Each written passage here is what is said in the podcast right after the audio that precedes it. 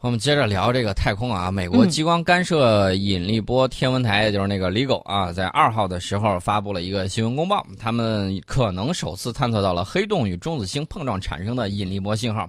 这是黑洞跟中子星碰撞，呃，大家可比较好奇啊，黑洞碰中子星，一个质量非常大，还有一个质量也不小，那到底是黑洞把中子星给吃了，还是它俩碰撞出了什么火花？呃，这个就需要我们的科学观测了。这个 LIGO 探测器和欧洲的处女座引力波探测器，四月二十六号的时候同时探测到这个信号了。这个信号呢，可能是由大概十二亿光年之外的黑洞和中子星碰撞产生。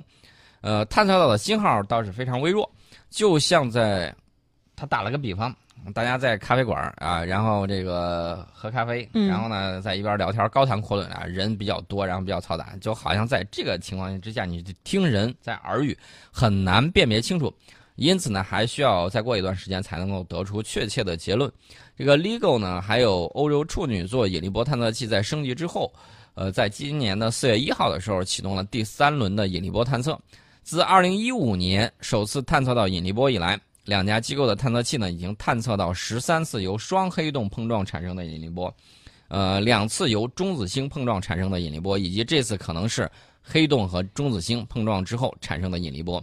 引力波呢，是黑洞、中子星等碰撞产生的一种时空的涟漪，啊，感觉像什么呢？你把那个石头照那个湖水里头一丢啊，池塘啊，你往里头一丢，产生那个波浪，就那个波纹。探测引力波呢，对于人类探索宇宙起源和发展是有非常重要的意义。现在人类，我们看过《三体》，都讲了，现在人类文明还不能达到利用完全利用行星以及恒星的这种资源的这种能力。那么以后能否，就是通过人类的不断的这种发展，能否应用到我们可以有效的运用，比如说行星系、恒星系的这种能量，甚至整个银河系的这种能量，那那谁也不知道。这个呢还比较早。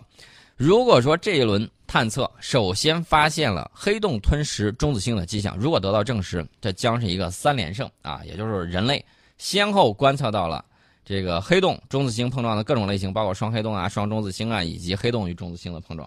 如果是的话，我们就人类就观测到了这么第三种的这种情况。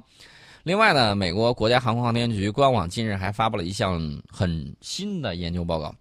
因为他们是利用哈勃太空望远镜的数据进行新的测定宇宙膨胀的速度，比欧洲的普朗克卫星通过测量宇宙微波背景辐射所测的这个速度要快了百分之十左右。也就是说，宇宙现在还在继续膨胀之中，而且这种差异的这个差异的这个是偶然性的概率，从三千分之一降到了呃十万分之一。嗯啊，所以说这个降低的这个概率呢，还是还是比较准确的。这表明呢，天文学家或者说需要这个新物理学来对此进行解释。对于这种差异呢，研究负责人美国约翰霍普金斯大学的物理与天文学家呃天文教授亚当里斯还有他的团队呢，给出了三种解释。一种可能性就是大爆炸之后不久啊，这个爆炸学说啊，宇宙爆炸学说说出现了一种早期的暗能量，使宇宙的膨胀速度超过了预期。另外一种可能性呢，就是宇宙包含一种新的亚原子粒子，就是暗辐射，包括中微子等等。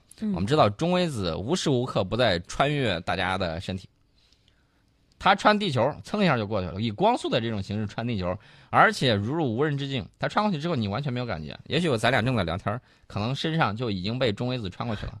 啊，这个非常神秘的这种粒子，那么它的这个移动速度呢，接近光速。第三种可能性是什么呢？就是暗物质与普通物质之间的相互作用比以前假设的更加强烈。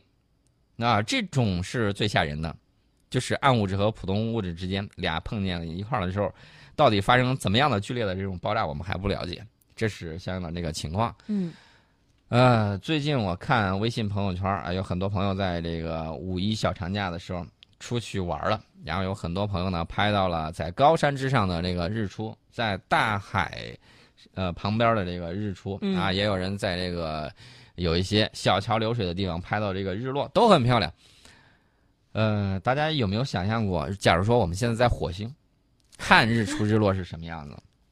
最近，洞察号无人探测器就抓拍到了一组最新的照片，呃，呈现出火星上日出日落的这个景象。嗯。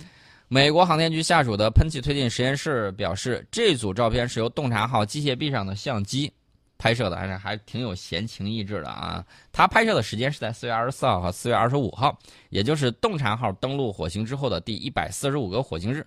由于这个火星与太阳的距离呢是大于地球与太阳的距离，所以说呢，在火星上看到太阳大小，只有地球上看到的大概是三分之二那么大。哦，就是要小一些。嗯，那么机械臂上的这个相机呢，在火星时间早上五点三十分左右和傍晚的六点三十分左右，分别拍摄到了日出和日落的场景。洞察号甲板下的相机呢，还拍到了日落时分火星天空中云朵漂浮而过的景致。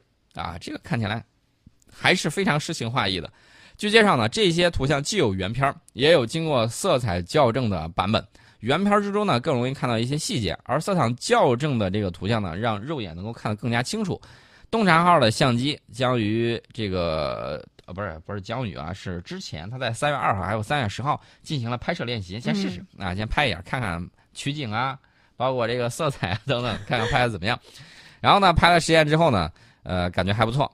这个是他一个传统的任务，这个没有问题，就是。历次火星任务有一个传统，就是拍摄火星上的日出日落。洞察号的很多主要成像任务已经完成，那么项目团队呢决定捕捉从另外一个世界看到的日出日落的这种景象。首个发回类似照片的探测器是上个世纪七十年代美国发射的海盗号探测器。的呃，一九七六年的八月，海盗一号首次记录下火星日落的景象。此后呢，海盗二号啊、勇气号啊、机遇号啊、好奇号火星车。都曾经记录下火星的日出和日落，我倒想起来了，那个小的时候看那个《封封神榜》，嗯，日出日落啊，一首长长的歌 啊，想到那个歌词了。但是在火星上看，感觉还是不太一样的。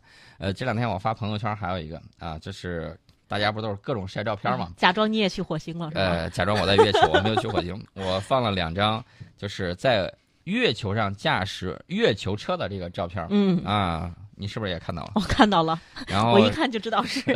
然后我说啊，不是我这个不愿意发这个朋友圈出去玩的这个照片，我怕吓住你们是吗？不是，而是这儿真的没有信号，好不容易才传出来，开给大家开一个玩笑。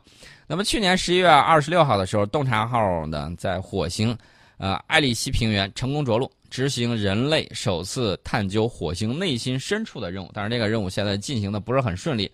那么我们的洞察号呢，还将进行一系列的这种操作唤醒，然后看看到底是底下的岩石太厚，换一个地方再打个眼儿，看看能不能把它打下去啊！这个探测火星内心深处温度的这个棒棒，我们还是要想方设法把它插进去，然后呢，了解了解火星内心啊，倾听一下它内心的这个声音，这有点像《大话西游》里头啊。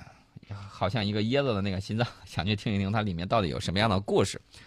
我们接着跟大家聊啊，美国电子商务巨头亚马逊公司的创始人杰夫·贝索斯创建的蓝色起源公司，在五月二号的时候成功试飞，并且回收了呃新谢泼德亚轨道飞行器，距离载人飞行呢又更近了一步。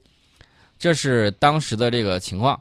这个新谢泼德号飞行器呢，从蓝色起源公司位于德克萨斯州西部的发射场垂直起飞。那么我们看这个直播画面，有小视频啊。这个谢新谢泼德飞行到一定高度之后啊，舰船分离，火箭呢先行返回。发射之后大概七分钟，一个发动机呢在接近地面的时候点火，着陆支架展开，火箭成功垂直降落在目标着陆场。随后呢，飞船也在降落伞的帮助之下着陆。整个任务用时十分钟啊！大家说才飞了十分钟啊，十分钟已经很不错了。这个高度已经飙到了一百零六公里啊！通常超过就是通常意义上的这个地球大气层和外太空之间的边界是一百公里高，一百零六已经超过了通常定义的这种就是亚轨道这个高度。那么在这次任务里面呢，新谢泼德搭载了三十八个科学实验，其中有九个受到美国航天局的资助。美国航天局掏钱那是相当的起劲儿啊！嗯，呃，新谢伯特号的任务之一就是助力科研啊。但是大家要知道，蓝色起源公司设计这款飞行器最初的目的以及最主要的目的，不是去做科学实验，而是把人送到亚轨道上进行玩儿啊。比如说五一假期，你不想在地球上玩了，OK，我把您送到这个临界空间，让你感受一下失重让你感受一下，在这个环境之下看美丽的地球是什么样子的。它本来是搞旅游项目的，结果一不小心做成了科研项目。那么这次发射是新谢泼德第十一次执行飞行任务，试飞啊。它的载人舱的特点是有着一点一米宽，呃，就是一点一米高，嗯，零点七三米宽的有一个大窗户。你上去之后，你要是密闭了，你怎么看？对不对？弄俩小视野很好啊，弄俩小学生看了也不爽。你想想，这一点一米高，零点七三米宽，绝对在太空领域可以说是大落地窗了。豪宅，豪宅，豪宅。这个看出去的时候，感觉还是不错的。亚轨道，我给简简单科普一下啊。亚轨道一般指的是距地流呃距离地球二十公里到一百公里的这个区域啊。新谢泼德一下飙到一百零六公里，水平不错。而且呢，它这个区域呢，处于现有飞机最高飞行高度和卫星的最低轨道之间的这种高度啊，是在这个之间的。呃，据美国媒体的报道呢，蓝色起源公司有望在今年年底实现载人飞行。不过，公司呢目前没有公布说船票的价格，估计这个船票价格也不会太便宜了。我们以十年前俄罗斯给开出的就是带人上太空去玩玩这个一周多，嗯，这个价格是两千万美元，现在标到了一张船票是八千多万美元。那么，我相信蓝色起源公司搞的这种。啊，轨道比较低的这种亚轨道，怎么也得二百万吧，美元啊，不是英镑。所以这不是旅游项目，一般人去不了。呃，一般人去不了，但是那一些富豪可以去。嗯。呃，这是相应的这个情况。另外呢，美国的这个龙飞船，也就是那个太空探索技术公司，在五月四号的时候，就昨天发射了一枚猎鹰九火箭，把龙飞船送入了太空，为国际空间站送去了补给以及科研的设备。这个龙飞船这次搭载了是两千五百公斤的补给以及科研设备，其中包括一颗美国新的嗅探卫星，叫轨道探观测者三号，它可以高效的监测地球陆地以及海洋的碳的循环，啊，还将绘制全球热点地区的这个碳排放的地图。送上国际空间站的另外一个重要实验设备呢，是一个 X 射线发射装置，它能够生成调制 X 射 X 射线数。然后呢，未来有望为深空探测器提供通信服务。按照计划呢，龙飞船将于明天与国际空间站对接，停靠大概四周之后返回地球，降落在加利福尼亚州以西的太平洋海域，带回大概是一千九百公斤的物品啊，这个带上去一些，然后把一些垃圾啊，还有一些这个不用的东西再给带回来。那么除了龙飞船之外，美国航天局还使用美国诺斯罗普格鲁曼公司的天鹅座飞船为空间站的运送物资，但是目前龙飞船是唯一有能力返回地球的货运飞船，天鹅座和其他货运飞船属于一次性的啊，单张船票送去东西之后吗？啊，对，然后就吧唧就掉下来了，掉下来之后它就在坠入大气层的过程之中变成了一颗流星，这个时候你要许愿的时候效果不太好。昨天呢，除了这个太空探索技术公司发射了一枚猎鹰九火箭之外，日本的民营企业叫星际科技公司，嗯，人家也自主研发了一颗小火箭。这个小火箭呢，在昨天也成功发射升空，这是日本民企首次把小型火箭送入了太空。呃，昨天上午的时候呢，星际科技公司就在日本的北海道成功发射了一个叫。M O M O 这个应该怎么念呢？摸摸摸摸，这个摸摸三号的这个小型火箭，不知道是不是容嬷嬷啊？这个公司呢，那威力挺大。说这个火箭达到了大概是一百一十公里的这个高度，比刚才我们提到的这个蓝色起源公司的那个新谢泼德高了大概是四公里。那么在航天发射之中呢，通常认为火箭到达一千米以上，呃，口误啊，一百千米以上 就进入了太空。这是日本民企自主研发制造的火箭首次成功的进入太空。那么它这个火箭呢是小型的商用液体燃料火箭，全长十米，直径大概就是半米。发射的时候呢重量不大，只有一吨。根据设计呢，它最高能飙到一百二十千米，而且可以携带多种低轨道的观测设备，并且能够利用降落伞回收载荷。啊，这也是这颗火箭的第三次发射。之前二零一七年、二零一八年。两次发射都以失败告终啊！失败是成功之母。这个我们不光要鼓励全世界的这种，呃，小型火箭发射公司民营的啊，嗯，我们也要鼓励国内的这些民营企业，就是做火箭发射的这些，也要再接再厉啊！失败真的是成功之母，不要灰心，一定要发射成功。这是我们讲到的这个情况。另外呢，我们也关注一下日本的这家公司啊，星际科技公司，创办时间并不是很早，二零一三年创办的。